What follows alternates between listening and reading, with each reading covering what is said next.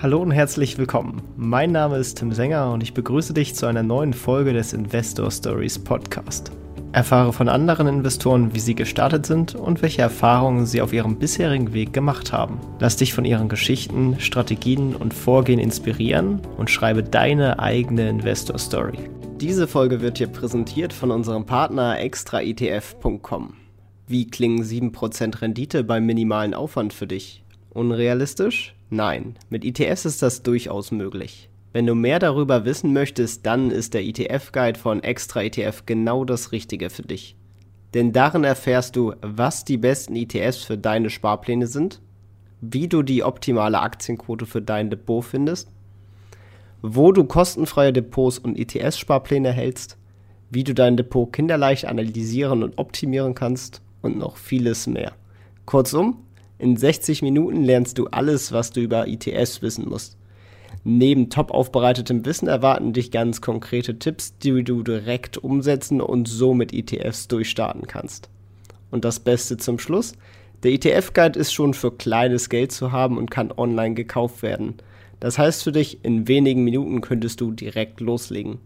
Den Link zum ETF-Guide findest du in den Shownotes oder unter investor-stories.de slash ETF-Guide. Und jetzt viel Spaß bei dieser Podcast-Folge.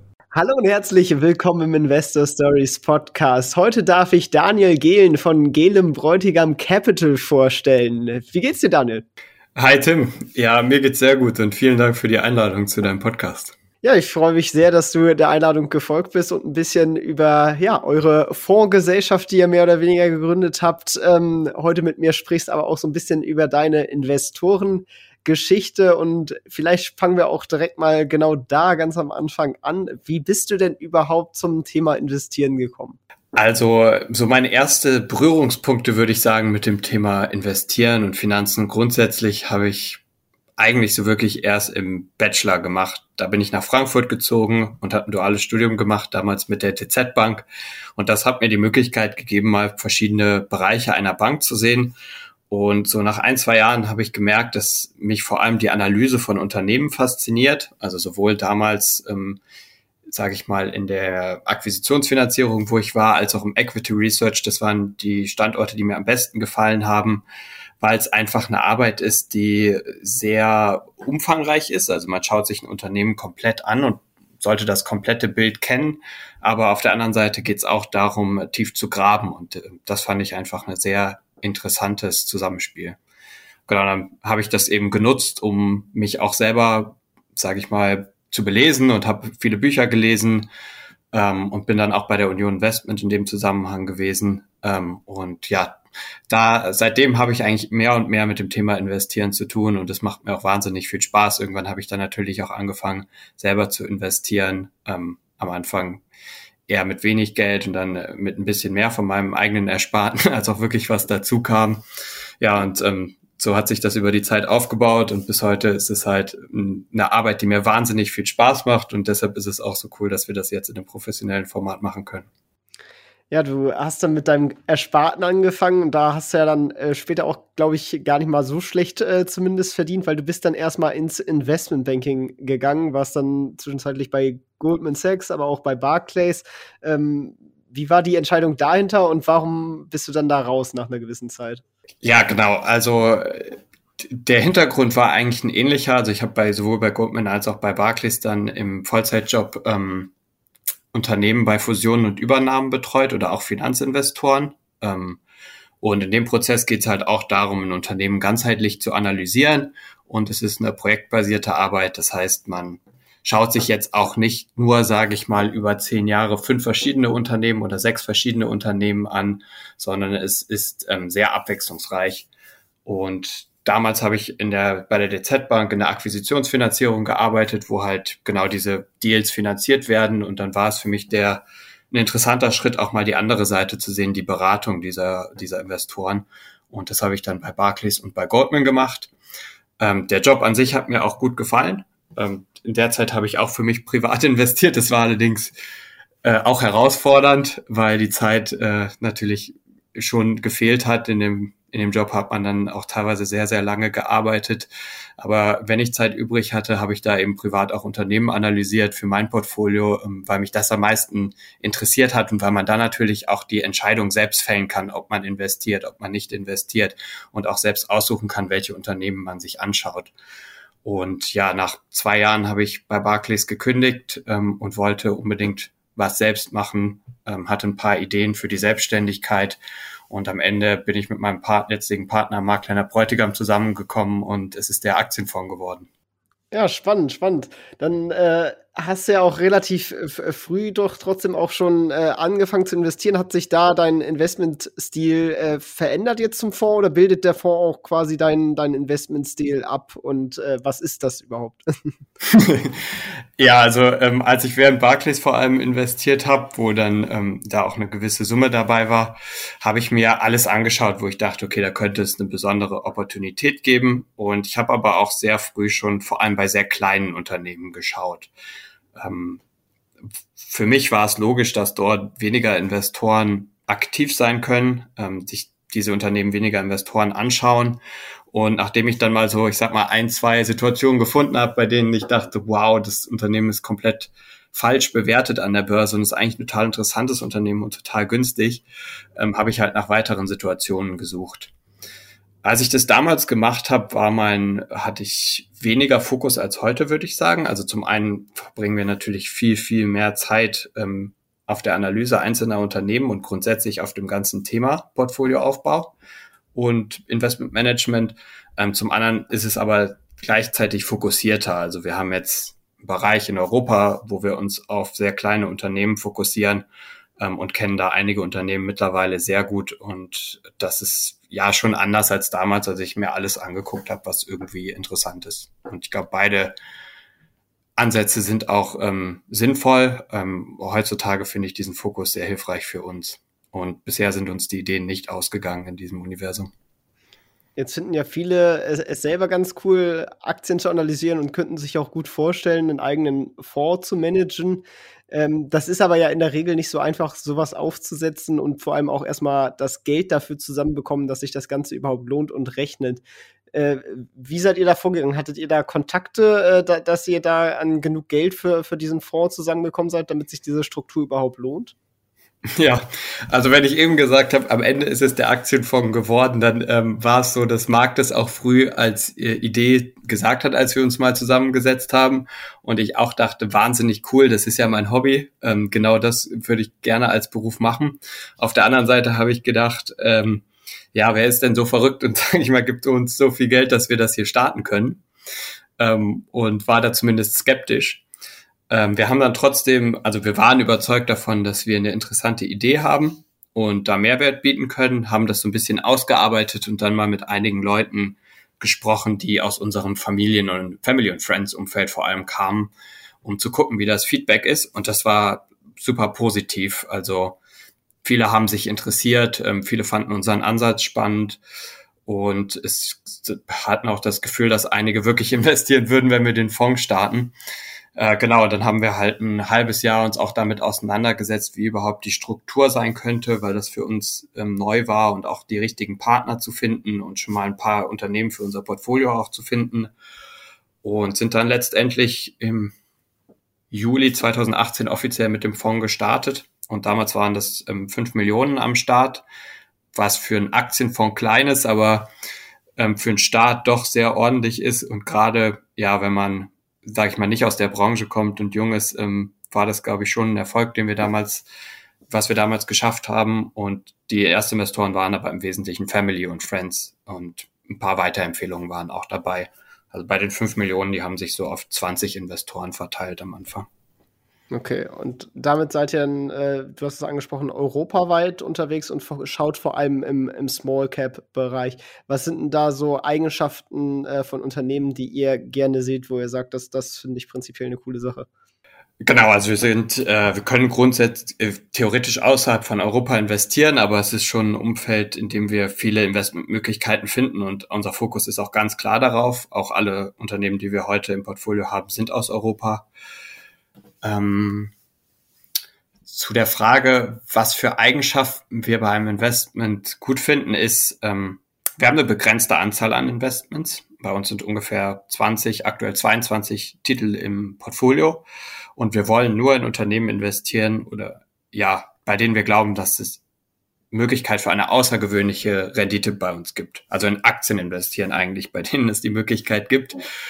Und das passiert aus meiner Sicht entweder, wenn das Unternehmen außergewöhnlich gut ist, das heißt zum Beispiel einen sehr hohen Rendite auf das investierte Kapital erwirtschaftet, das vor allem sehr nachhaltig machen kann, ähm, auch die Wettbewerbsbarrieren etc. hat, um das nachhaltig zu machen, sozusagen den Mode oder Burggraben, wie Buffett das mal genannt hat, ähm, und Möglichkeiten hat zu wachsen.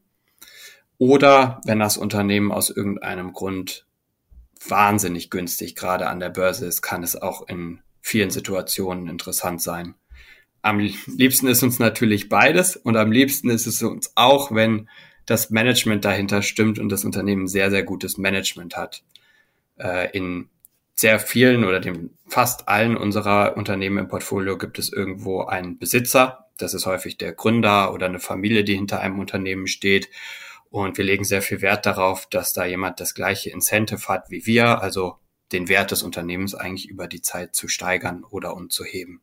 Ja, wenn man jetzt äh, bei euch dann reinguckt, was ich natürlich gemacht habe, was denn da so im, im, im Fonds eigentlich drin ist, dann fällt auf, ihr, ihr seid ganz schön stark im, im Fitnessbereich engagiert. Das finde ich natürlich spannend, weil ich da selber ganz gut engagiert bin mit Basic Fit. Und ihr habt nämlich nicht nur Basic Fit äh, mit 3,4 Prozent äh, drin gewichtet zu dem Stand, den ich hier abgerufen habe, ähm, sondern auch die, die Gym Group mit sogar 7,7 Prozent, also schon, schon ein ordentlicher Batzen. Ähm, was fasziniert euch an der, an der Branche und warum glaubt ihr jetzt gerade in Corona, wo ja auch gerade Fitnessstudios so ein bisschen gelitten haben, äh, warum das spannende Investments sind? Ja, ähm, also es ist nach wie vor zusammen über zehn Prozent unseres Portfolios. Ich glaube, die Gewichte haben sich etwas verschoben. Basic Fit ist jetzt etwas größer, Gym Group ist heute etwas kleiner. Ähm, aber genau, das passt immer noch ungefähr, was du sagst. Ähm, und wir haben uns das erste Mal eigentlich als, als Corona, sage ich mal, aufkam mit den Unternehmen befasst, also im März, April 2020, weil das, sage ich mal, erstmal offensichtliche Corona-Verlierer waren. Die Gyms waren zu. Es war auch nicht klar, wann man wieder ins Gym gehen konnte. Es gab auch Ängste, dass vielleicht Leute gar nicht mehr so viel ins Gym gehen wie, wie vorher, weil die Leute jetzt alle von zu Hause nur noch Sport machen. Ähm, genau. Wir haben uns aber die beiden Unternehmen mal erstmal oberflächlich angeschaut und es gab schon einige Sachen, die uns sehr fasziniert haben ähm, oder die uns sehr gut gefallen haben. Erstmal der Markt selber besteht, wenn man das ganz grob einteilt, in, aus Discount-Gyms, also sehr günstigen Gyms, aus Mid-Tier-Gyms, ähm, also Gyms, wo der die monatliche Gebühr 50, 60 Euro beträgt, ähm, und aus den High-End-Gyms, also Meridian Spa zum Beispiel, was dann auch Wellness und wahnsinnig viel bietet, ähm, oder eine Equinox in, in England oder in den USA.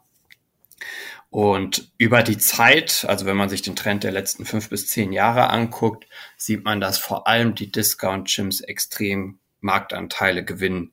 Und aus meiner eigenen Erfahrung machte das auch Sinn. Ähm, so, wenn man so 50, 60, 70 Euro für ein Gym bezahlt, bekommt man häufig, für ein Fitnessstudio bekommt man häufig gar nicht so viel mehr, als wenn man in, in Deutschland McFit oder FitX geht ähm, oder vor allem in, in Holland in Basic Fit geht. Die haben im Zweifel mehr Geräte, die haben super hochwertige Geräte. Es steht halt nur eine Person am Empfang, aber das ist vielen Leuten auch nicht so wichtig. Ähm, oder es gibt kein Schwimmbad, aber da lege ich persönlich jetzt auch keinen Wert drauf und ich glaube viele andere auch nicht. Ähm, und aus dem Grund macht es für mich Sinn, dass es eigentlich ein interessantes Geschäftsmodell ist, ähm, wo mehr und mehr, ja, wo der Markt mehr und mehr hingehen wird. Ähm, die Unternehmen speziell, die dann in, sage ich mal, in dem Low-Cost-Bereich operieren, haben auch sehr gute Financials, also die haben Margen von EBITDA-Margen von 40, 50 Prozent, Free Cashflow-Margen über 30 Prozent in den bestehenden Gyms, die es schon länger gibt. Ähm, und das ist auch viel, viel besser als so das typische Fitnessstudio in Deutschland oder auch im Ausland. Also wir haben auch mit ein paar Leuten gesprochen, die so kleine Fitnessstudios haben oder da arbeiten. Und ich glaube, die Margen da liegen eher so bei ja, auf EBITDA-Level vielleicht 10, 15, maximal 20 Prozent.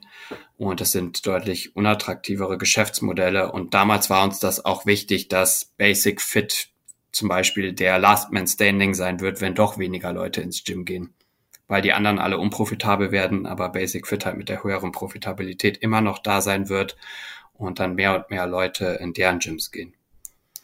Genau. Dann äh, sind die Renditen auf das eingesetzte Kapital sehr gut. Ähm, die liegen bei ja, irgendwo 25, 30 Prozent, je nachdem, wie man das Ganze adjustet. Und das Wachstum ist auch bei beiden Unternehmen, vor allem bei Basic Fit, super stark. Also die wachsen mit über 20 Prozent pro Jahr. Und was sie auf ihrem letzten Capital Markets Day auch sehr gut dargelegt haben, scheint es da einfach noch eine sehr, sehr große Möglichkeit für die zu geben. Dann nochmal vielleicht abschließend zum Management, gerade bei Basic Fit, der René Moss, der selber früher ähm, Profitennisspieler war und das dann gegründet hat, ist, glaube ich, ein unfassbar getriebener Manager ähm, und ist auch ein sehr innovativ und aggressiv daran, wie er das wachsen will und arbeitet halt sehr stark daran, den Wert des Unternehmens zu erhöhen und ist auf jeden Fall auch auf der gleichen Seite wie die Aktionäre. Das gefällt uns da auch sehr, sehr gut. Ich finde, das hat jetzt gerade einen echt super Einblick in eure Denkweise gegeben, wie ihr euch so ein, so ein Case anschaut. Und äh, ich kann mir gut vorstellen, dass die Denkmuster bei, bei vielen Werten so ähnlich abgelaufen sind. Ähm, wie geht ihr vor in, in eurer Gewichtung? Ihr habt ja so keine Ahnung, das 20, 30 Unternehmen, die ihr da drin äh, habt. Äh, wie legt ihr fest, äh, wann ihr einsteigt, zu wie viel ihr einsteigt und ähm, wie macht ihr sozusagen euer Sizing? Das ist eine sehr gute Frage, die ähm, auch in der Praxis ist es gar nicht so leicht handzuhaben, auch weil man das Portfolio nochmal zum Beispiel adjusted und ein Balancing macht und weil man Positionen einfach auch gerne laufen lässt, weil die sich sehr gut entwickeln. Ähm, zu der Gewichtung grundsätzlich, ähm, bei uns sind die Unternehmen, wo wir das größte Upside sehen oder die größte Rendite für uns erwarten, tendenziell am höher gewichtet oder am höchsten gewichtet. Äh, das ist aber nicht das einzige Kriterium. Es zählt natürlich auch, wie ja, sicher man sich in einem, in einem Case ist oder wie, wie man die Risiken einschätzt. Also bei Basic Fit würde ich persönlich sagen, ist das Wachstum erstmal sehr visibel und die Marktposition außergewöhnlich stark ähm, was dann unsere Überzeugung in den Case einfach erhöht und den sehr hoch gestalten lässt, äh, de, ja, das sehr hoch ist und das auch zu einer höheren Gewichtung führen kann. Ähm, und es zählt auch, ja, gerade so, wie ist das Management? Gibt es da Upside durch Aktionen, die das Management machen kann? Sind das wirklich Owner, die mit uns an der Seite arbeiten? Und dann gibt es noch weitere Kriterien. Ähm, die Bilanzstärke ist eins, also ein Unternehmen, was sehr verschuldet ist, kann aus unserer Sicht auch ein interessantes Investment sein, aber hat natürlich ein ganz anderes Risiko als ein Unternehmen, was Geld in der Kasse hat und auch in schwierigen Zeiten ähm, ja die, das nutzen kann, um Wert zu schaffen.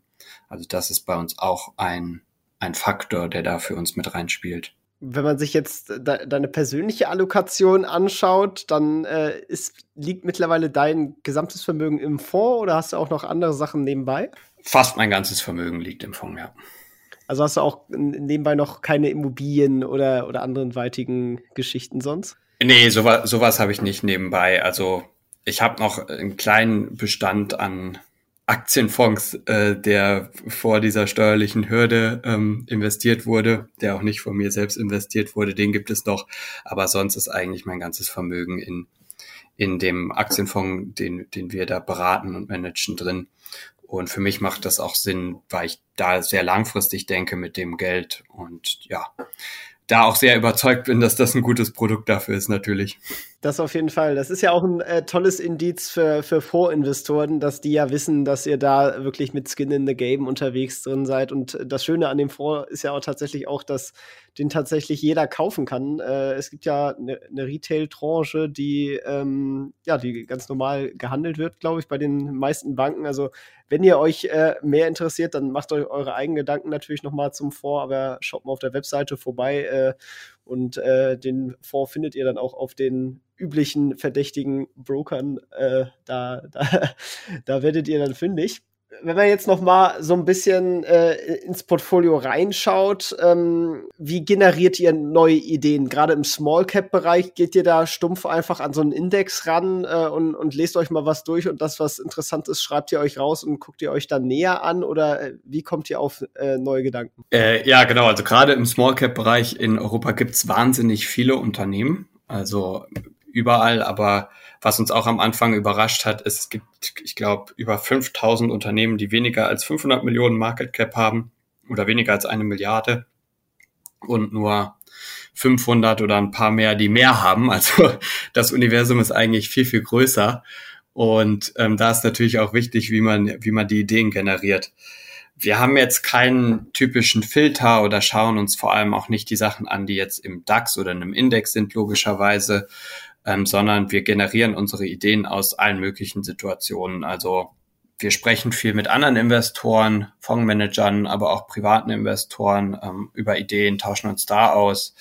Wir sind natürlich auch auf Konferenzen ähm, und sehen da ab und zu mal Unternehmen. Es gibt aber auch sehr spannende Unternehmen, die gerade nicht auf diese Konferenzen gehen, die vielleicht nicht den Aktienkurs als Fokus haben, sondern das Business.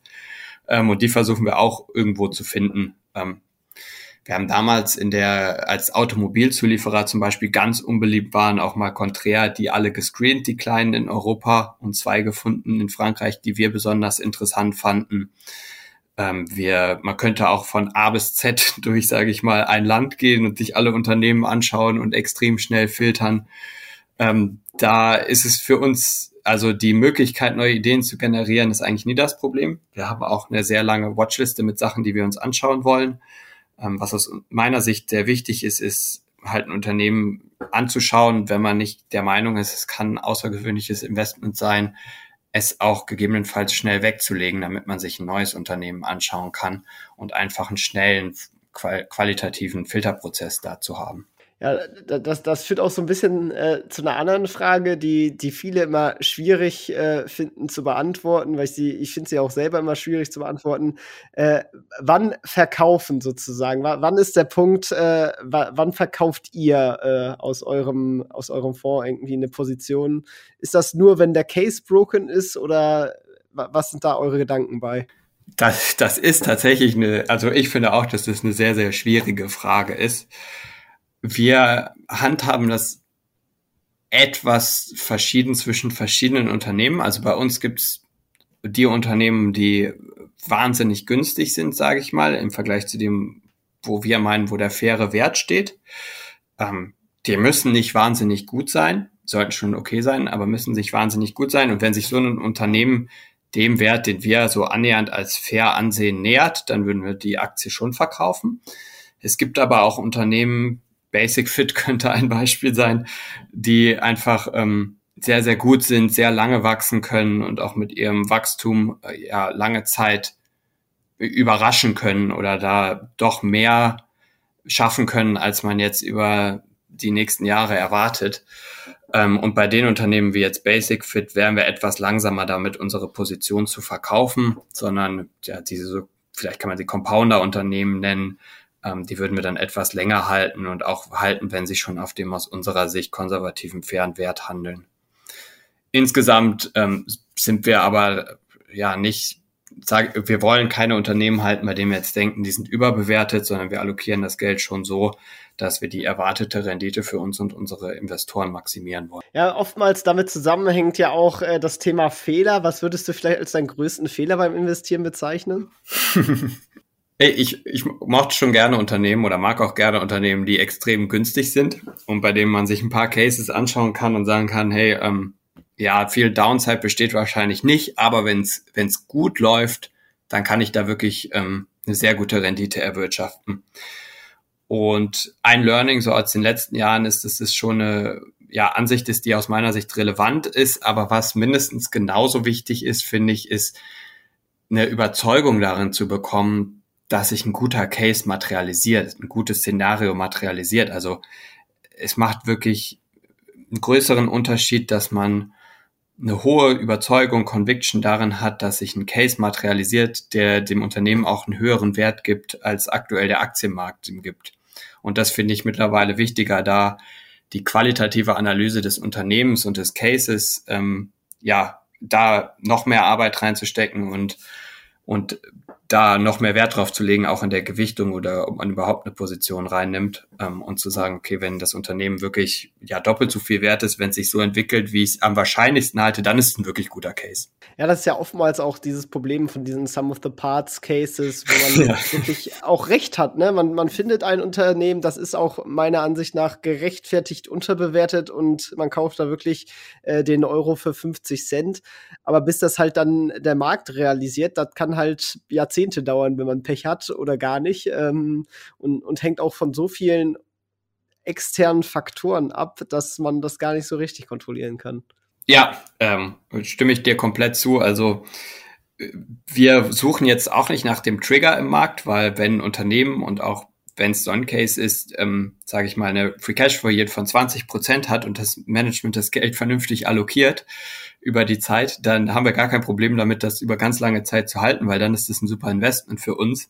Aber wenn ein Unternehmen eine Market Cap von 100 Millionen hat und da 150 Millionen Cash auf der Bilanz liegen, damit aber nie was gemacht wird und es irgendwie auch kein Interesse besteht, dass damit was gemacht wird, ähm, dann ja, kann das halt sein, dass man da fünf Jahre wartet und die Aktie steht immer noch da, wo sie vorher stand und auch irgendwo zurecht.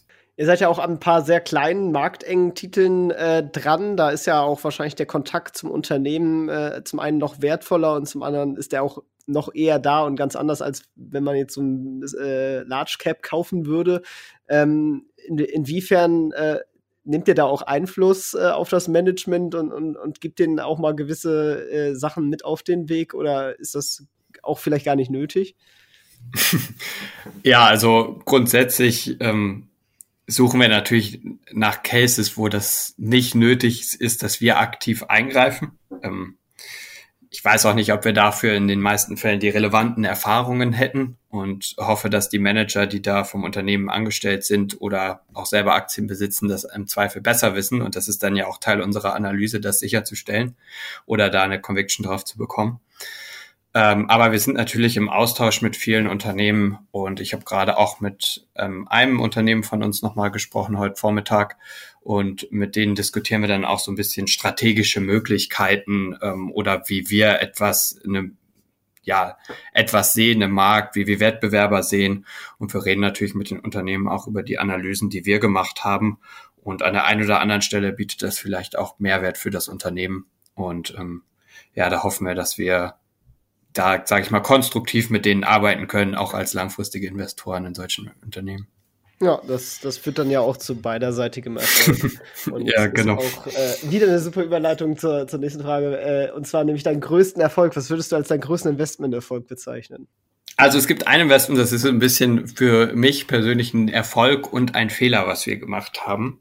Und zwar ist es SAF Holland. Das ist ein Truck-Zulieferer und wir haben Aktien in dem Unternehmen kurz nachdem Corona ausgebrochen ist gekauft. Ähm, wir hatten auch Aktien von dem Wettbewerber Joost Werke. Und wir hatten das Unternehmen eigentlich über zwei, drei Jahre vorher uns angeschaut, ähm, auch mit vielen Leuten um das Unternehmen besprochen. Und ich glaube, wir hatten einen sehr, sehr guten View auf das Unternehmen. Und als Corona dann kam, ähm, ist die Aktie nochmal wahnsinnig unter Druck gekommen. Die war vorher schon stark unter Druck, auch weil das Unternehmen ein paar Schulden hatte ähm, oder hat heute auch noch. Und ja, die Aktie war irgendwann mal bei 10, 15 Euro und dann im Endeffekt stand sie knapp über drei Euro zu dem Zeitpunkt. Und es war ein wahnsinnig schwieriger Zeitpunkt, wenn man sich auch zurückerinnert, im April 2020 ähm, Aktien in so einem Unternehmen zu kaufen. Also es ist ein zyklisches Unternehmen, es hat Schulden. Aber ich war der Überzeugung und wir waren der Überzeugung, dass unsere Analyse extrem stichhaltig ist. Ähm, auch die Schulden wurden Anfang Corona verrückterweise zu einem extrem niedrigen Zinssatz äh, refinanziert. Der CEO hat an einem Tag, ich glaube, 500, für 500.000 Euro Aktien gekauft, was sehr substanziell war. Ähm, und ja, wir haben dann auch Aktien gekauft und da bin ich teilweise auch stolz drauf, weil auch wenn man mit anderen Investoren gesprochen hat, die länger in dem Business sind, waren die schon eher vorsichtig und haben einfach gesagt, ja, das nächste Jahr wird aber auch schlecht aussehen. Das war aber für uns nicht entscheidend für den Investment Case. Über einen Zeitraum von vier, fünf Jahren war das für uns eigentlich immer ein guter Investment Case, wenn die Welt nicht untergeht. Ähm, was wir gemacht haben, ist, wir haben die Gewichtung relativ niedrig gehalten. Also ich glaube, wir haben am Anfang zwei Prozent des Portfolios dort investiert.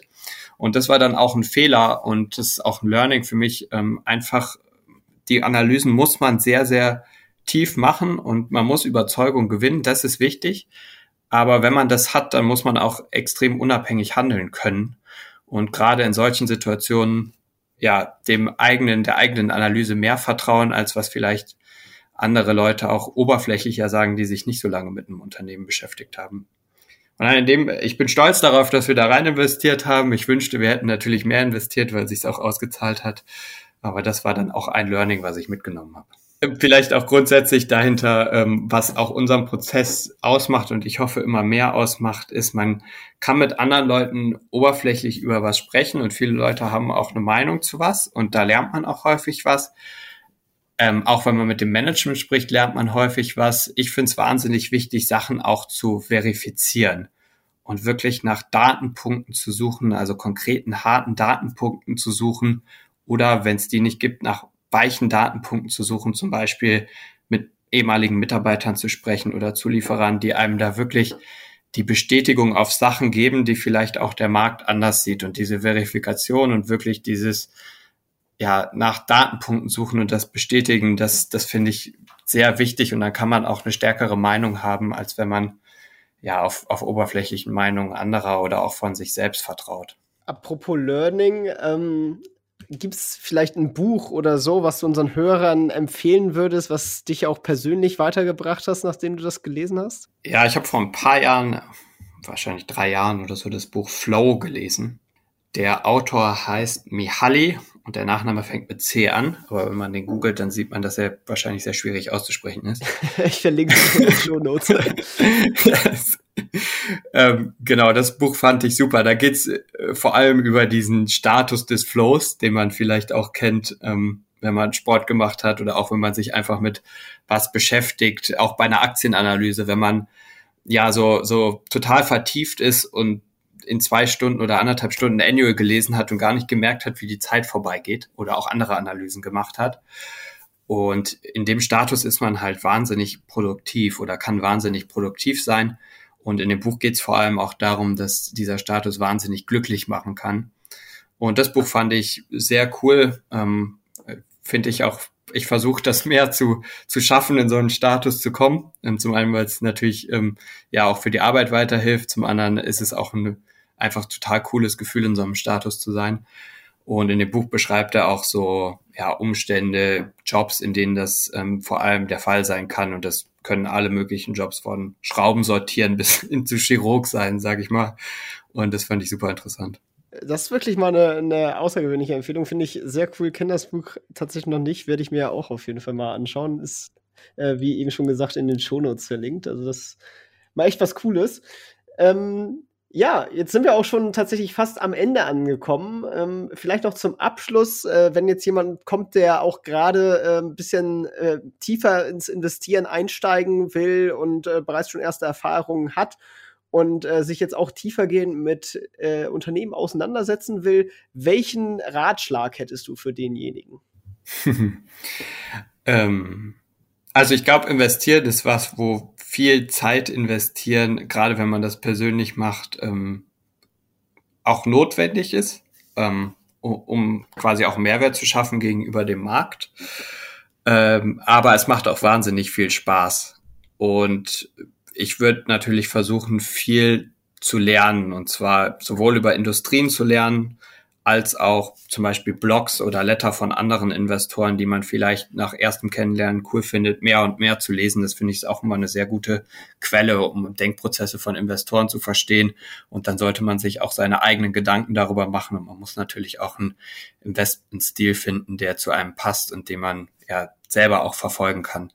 Aber wir versuchen auch immer in unseren Quartalsberichten vor allem über die Investments zu schreiben und auch so ein bisschen einen Einblick in unseren Denkprozess dahinter zu geben, damit unsere Investoren da auch einen besseren Einblick bekommen und auch in schwierigen Zeiten dabei bleiben können, weil sie überzeugt sind in das, was wir machen. Und das finde ich aber auch eine sehr, sehr gute Quelle, um zu lernen. Sehr gut. Damit hast du auch direkt quasi schon halb die, die nächste Frage beantwortet. Und zwar, wenn man jetzt mehr von äh, dir hören äh, möchte oder lesen möchte, äh, wo findet man dich? Äh, wie kann man dich erreichen? Ähm, ja, wo findet man eure Letter? äh, genau, also zu der Frage vorher ist natürlich auch das, was du machst, total cool. Also gerade so Podcasts und so finde ich auch persönlich eine sehr coole ähm, Quelle, um, um mehr rauszufinden. Und ich glaube, du hast da echt einen coolen, mit, mittlerweile ja auch extrem vielen Episoden, wo man sich ein paar rauspicken kann erstmal und dann ja auch, auch viele Einblicke gewinnt. Ähm, unsere Sachen kann man auf ähm, gbcvalue.com finden. Da veröffentlichen wir auch unsere Quartalsberichte. Man kann sich da auch auf unseren Verteiler schreiben. Man kann gerne auf mich direkt zukommen, ähm, über LinkedIn, also unter meinem Namen oder auch ähm, per E-Mail an daniel.gehlen.gbcvalue.com. Spreche ich immer gerne auch mit Leuten, die interessiert sind. Genau. Und sonst, wenn man das im Internet googelt, findet man vielleicht auch noch einen anderen Podcast. Sehr Meine. gut, sehr gut. Ja, ist natürlich auch in den Shownotes äh, verlinkt. Und äh, ja, da sind wir tatsächlich auch schon am Ende angekommen. Ich möchte mich äh, ganz herzlich bei dir bedanken, dass du hier im Podcast warst und äh, so einen schönen Einblick in euren Fonds und eure Gedanken beim Investieren gegeben hast. Äh, war, war wirklich spannend. Vielen Dank. Ja, danke dir für die Einladung, Tim, und hat mir echt Spaß gemacht. Danke. Top, dann bis denn. Ciao, ciao. ciao das war's auch schon wieder mit dieser Podcast-Folge. Ich danke dir ganz herzlich fürs Zuhören. Wenn dir der Podcast gefallen hat, würde ich mich sehr freuen, wenn du ihn mit einer Bewertung auf iTunes unterstützt. Außerdem möchte ich dich gerne dazu einladen, der Investor Stories Community auf Facebook beizutreten. Hier hast du einen Austausch mit Gleichgesinnten und professionellen Investoren, die selber ihren Weg in die Freiheit der Finanzen gegangen sind und von ihnen kannst du lernen oder auch selber andere Leute bereichern. Und zudem ist dort Feedback zum Podcast immer willkommen. Um ganz schnell dorthin zu gelangen, kannst du auch einfach investor-stories.de slash community eingeben. Ich freue mich, wenn du auch beim nächsten Mal wieder dabei bist. In diesem Sinne, alles Gute, dein Tim.